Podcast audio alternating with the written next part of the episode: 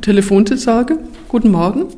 So einfach und unkompliziert klingt das, wenn man bei der ökumenischen Telefonseelsorge am Untermain anruft. 14.000 Menschen haben diese Begrüßung im vergangenen Jahr gehört. Christiane Knobling ist seit 1997 die Leiterin dieses von der evangelischen und katholischen Kirche geleisteten Dienstes.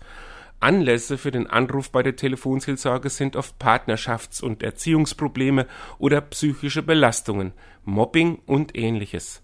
Letztlich alles, was das Leben so zu bieten hat. Trauer und Sterben oder auch die Pflege äh, Angehöriger, aber auch zum Teil also auch Lustiges.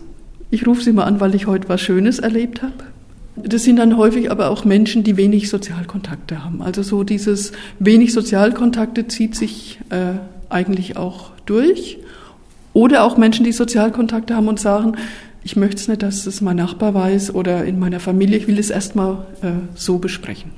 Und dafür ist es dem Anrufer fast immer egal, ob der am anderen Ende der Leitung katholisch oder evangelisch ist. Er erwartet jemand, der gut zuhören und gegebenenfalls den ein oder anderen Tipp geben kann.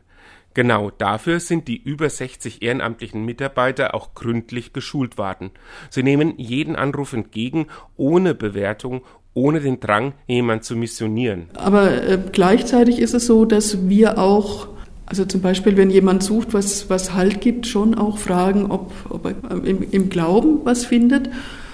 Und es gibt auch Mitarbeiter, die sagen, ähm, wenn es passt, in dem Moment am Ende vom, vom Gespräch, ich denke an Sie oder ich bete für Sie. Und gerade bei dem letzten nehmen wir wahr, dass Menschen da sagen, es hat schon lange niemand mehr zu mir gesagt. Also dass es eine Ebene berührt, die wir sonst in Gesprächen äh, wenig berühren. Die ökumenische Trägerschaft hat laut Knobling dazu geführt, dass der Dienst der Telefonseelsorge in beiden Kirchen beheimatet ist, bundesweit inzwischen seit über 60 Jahren.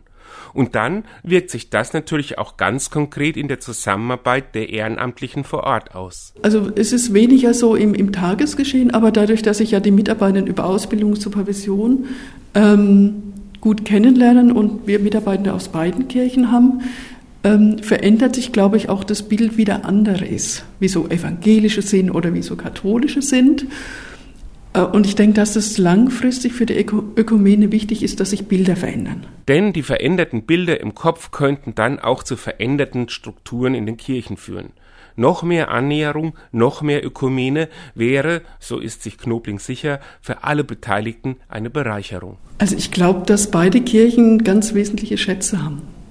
Und dass dadurch, dass ich ökumenisch arbeiten kann als katholische Theologin, also ich auch schon manchen Schatz evangelisch entdeckt habe und dass wir zusammen solche Schätze haben, die, also, die wir gut als Kirche brauchen können.